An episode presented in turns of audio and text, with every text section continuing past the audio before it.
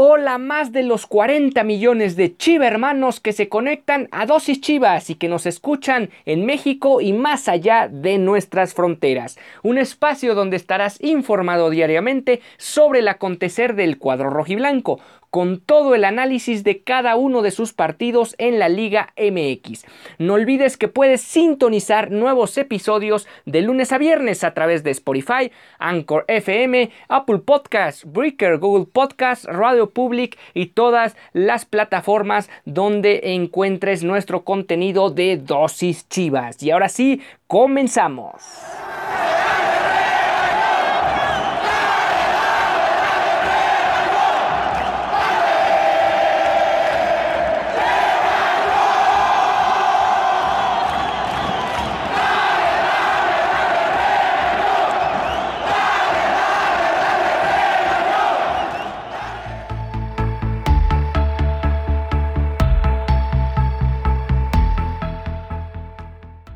Hola, ¿qué tal? Bienvenidos a esta emisión de Dosis Chivas. Hoy es jueves 22 de julio del 2021. Ha arrancado la participación del equipo mexicano en los Juegos Olímpicos y mientras esto ocurre, hay futbolistas de Guadalajara que por cierto son medallistas de oro olímpicos en la en los pasados Juegos que se llevaron a cabo en Londres 2012, exactamente hace nueve años, y hablaron tanto Miguel Ángel Ponce como Oribe Peralta en una entrevista para Chivas TV. Antes de eso vamos a hablar sobre el nuevo nombre del torneo que está a horas de comenzar. El día de hoy el Querétaro recibe en la corregidora la visita de las Águilas del América y este torneo se llamará Grita México. Eh, tratando de hacer alusión a, la erradicación del grito homofóbico que de alguna u otra forma ha perjudicado sobre todo a selección mexicana y en particular a la Federación Mexicana que se ha visto envuelta en múltiples multas y ya con dos partidos de veto rumbo a las eliminatorias de Qatar 2022. Nuestro compromiso es fortalecer todas las acciones y campañas al incluir la perspectiva de género desde un enfoque de, inclusión y no discriminación. El protocolo seguirá implementándose en cada partido. Hoy invitamos a los mexicanos a gritar por el amor a su camiseta y por nuestro fútbol. Por eso la invitación hoy es invitar a gritar Grita México. Así apuntó John de Luisa, el presidente de la Federación Mexicana del Fútbol. Miquel Arreola, el presidente ejecutivo de la Liga MX, agregó lo siguiente: Grita México aporta un motivo para reforzar el orgullo por el fútbol, así como ser una afición que se respeta y apoya el deporte. Actualmente el fútbol mexicano vive un reto importante ante un grito discriminatorio e hiriente hacia la convivencia social. Un grito, ¿por qué mencionar esta nota? Porque es un grito que tiene su origen precisamente en el estado de Jalisco, en lo particular en el estadio Jalisco, y ahí es donde se ha llevado a cabo ha nacido este grito desde hace varios años y que a la postre o más bien en el presente le está afectando de forma considerable a la selección mexicana, no tanto a la liga, pero sí a la selección mexicana. Existe la posibilidad real de que México no juegue la Copa del Mundo. ¿Se va a poder erradicar o no el grito? Realmente se antoja muy complicado porque es algo que desde mi punto de vista va más allá de un tema estrictamente futbolístico deportivo. Es algo que está impregnado como una especie de vicio dentro de la cultura, dentro de la sociedad mexicana y me parece que en este caso tanto Federación Mexicana de Fútbol como Liga MX se encuentran rebasados con este tema del grito homofóbico que lamentablemente eh, es más o tiene una repercusión más grande y de hecho se escucha más en un partido de selección mexicana que en un partido de Liga MX. En un partido de Liga MX realmente incluso podríamos decir que no es tan no es tan sonoro al menos en lo general, sí en ciertos puntos particulares de algunos partidos o de algunos estadios, pero en lo que se refiere a selección mexicana está costando millones y millones de dólares a la federación y por otro lado ya petos para jugar con partidos a puerta cerrada en los dos primeros de la eliminatoria que van a ser contra Jamaica y contra Canadá primero contra Jamaica en el mes de septiembre y después contra Canadá en el mes de octubre. Si esto continúa, este, la selección podría perder puntos en la propia eliminatoria e incluso ya de tajo quedar fuera de la próxima Copa del Mundo. Así que probablemente el mayor riesgo que enfrente en los próximos meses la selección mexicana no sea en cuestiones deportivas, sino más bien en cuestiones sobre la mesa donde podrían quedar fuera del Mundial. Y bueno, regresando a esta participación de los Juegos Olímpicos, que en el momento en el que se está realizando la grabación de esta emisión de Dosis Chivas de jueves, se está, está iniciando el partido entre México y Francia allá en Tokio, Japón, donde el combinado azteca buscará emular lo que logró el equipo de, de Luis Fernando Tena en, hace nueve años en Wembley, ganando esa histórica medalla de oro en fútbol varonil.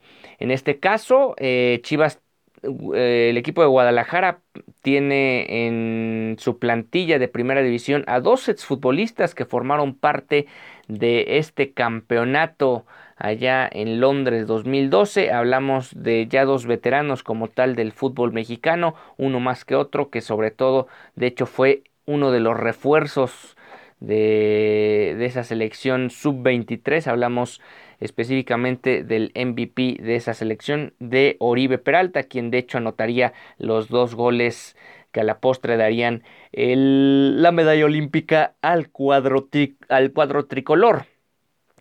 Para nosotros en aquel momento hubo una palabra que nos cambió y hasta la fecha sigue vigente para nosotros. El trascender es marcar la vida de los demás, marcar lo que quiere ser. Esa fue una palabra que nos llevó a conseguir lo que queríamos. La única forma que teníamos de trascender era ganando y marcando la vida de los demás. Son momentos que marcan a las personas y eso es lo que me gustaría que pasara con los que van a representarnos, que tuvieran esa dicha de volver a ganar la medalla de oro. Es una misión imposible para nada, es una misión muy complicada sin duda alguna. Hay selecciones como la argentina, la brasileña, la española, la propia francesa con la que en estos momentos se está disputando el partido que tienen probablemente en el terreno individual mucho mayor jerarquía y calidad futbolística que el cuadro mexicano. Sin embargo, México aquella ocasión no ganó por individualidades, ganó por el juego en conjunto que lo llevó a vencer al mismísimo Brasil de Neymar en esa final en Wembley. Puedes inspirar a alguien más siendo un ejemplo y enseñando por dónde es el cambio.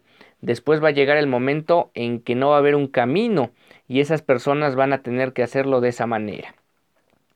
Eh, ayudar a los demás es la única forma de trascender escuchando a los demás para poder trascender. Para mí esa es la única forma, así apuntó el goleador histórico mexicano ya del fútbol mexicano y en particular de selección mexicana, en este caso medallista olímpico en Londres 2012.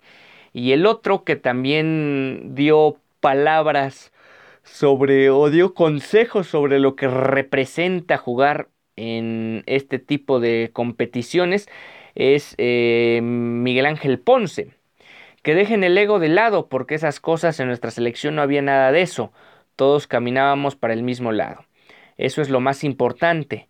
Esta selección que tenemos es muy buena. Creo que pueden conseguir cosas importantes. Que aprendan a escuchar a los mayores, a los que tienen más experiencia, Creo que eso es muy importante. Ellos ya tienen talento, entonces si se dejan llevar por la gente que ya sabe y experimentada, pueden hacer cosas grandes. Él de alguna u otra manera apuntando a esta situación donde el pocho, eh, pues digamos en esa misma entrevista donde está compartiendo palabras con, con Oribe Peralta, pues termina reflejando dicha situación. Otro que por cierto también forma parte de Guadalajara y que se me olvidaba que también fue medallista olímpico eh, hace nueve años fue el mismo Iramier, quien ahora es defensor central del cuadro rojiblanco.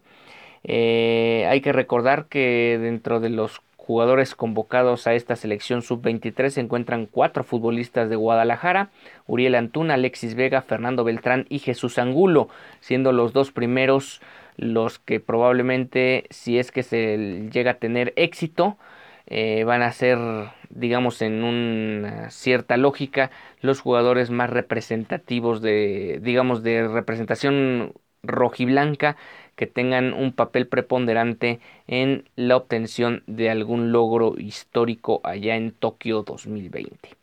Y finalmente el que también habló en esta charla de tres futbolistas fue Iramier y esto fue lo que mencionó.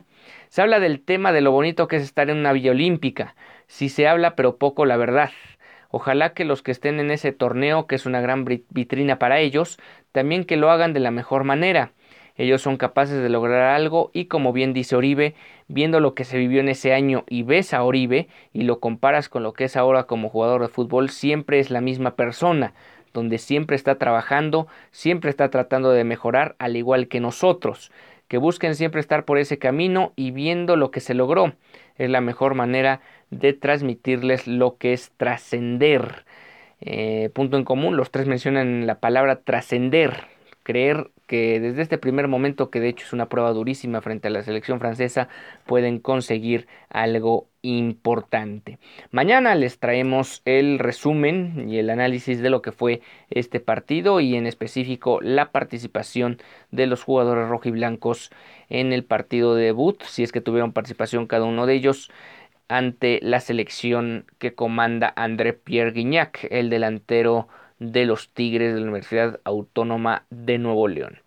Y ahora conozcamos a la sub-18, que de alguna u otra manera es la nueva ventana de oportunidad para los jóvenes y esta estará dirigida por Rodolfo Jauregui. Será el decimocuarto equipo de la cantera rojiblanca que, que dirige en esta trayectoria con la institución y la plantilla consta de 24 futbolistas registrados para la apertura 2021.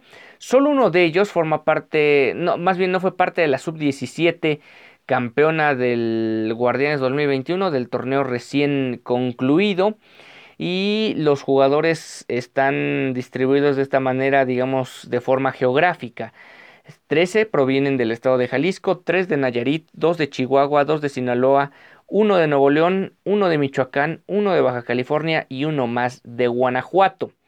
Seis de estos futbolistas ya han estado en procesos de selección nacional, obviamente de selección formativa. Diez de ellos iniciaron su proceso formativo en la escuela de Chivas y estos son los nombres de los 24 jugadores que van a formar parte de esta nueva categoría que se abre dentro de la Liga MX. De porteros está Brian Betancourt y Eric Montiel. De defensas Diego Modesto, Mateo Chávez, Francisco Méndez, Mateo Chávez, el hijo del tilón, Mario Vázquez, Matías Sendejas, Diego Díaz, Javier Guerrero y Gilberto Rodríguez.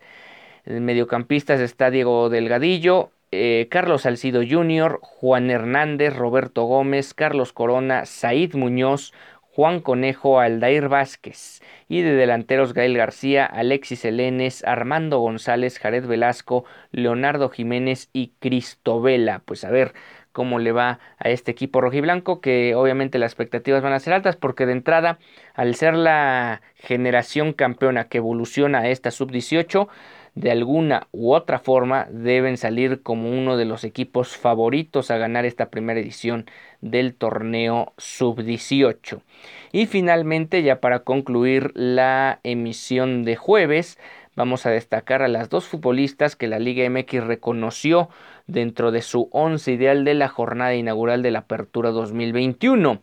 Ellas fueron Michelle González, quien de hecho anotó dos goles de cabeza en este encuentro, y por otro lado Jocelyn Montoya, quien también tuvo una destacada participación que incluyó el cuarto gol, si no me equivoco, sí, el cuarto gol de este partido donde se zafó muy bien de la marca en el centro del área tras una buena jugada de pared por el costado derecho. Quienes completaron este once ideal de la jornada inaugural, Alison González del Atlas, la arquera de la academia, Brenda León de Cruz Azul, la ya mencionada, perdón, me estoy confundiendo de posiciones, es Ana Gaby Paz, la arquera del Atlas que también entró en este once ideal, Michelle González junto con Ania Mejía de Tijuana, por la banda izquierda pusieron a Karen Luna de América, por el lado derecho a Ivonne Najar de Puebla, Liliana Mercado de Tigres con Yasmín Enrique de Querétaro en el medio campo, Lisbedo Valle de Tigres por el costado izquierdo, Jocelyn Montoya por el costado derecho, Brenda León de Cruz Azul por como media punta y Alison González, la campeona goleadora del fútbol femenil del torneo anterior, pues empieza también a tambor batiente, a tambor batiente esta temporada 2000, Apertura 2021. Pues bueno, con esto estamos llegando al final de esta emisión de Dosis Chivas. Nos encontramos mañana 23 de julio para hablar sobre lo acontecido en el México-Francia Sub-23. Además, la previa completa del partido frente al Atlético San Luis del equipo de Primera División que debuta ya en el torneo Apertura 2021 buscando lo que pocas veces se logra en un partido inaugural que son los tres puntos. Hasta entonces.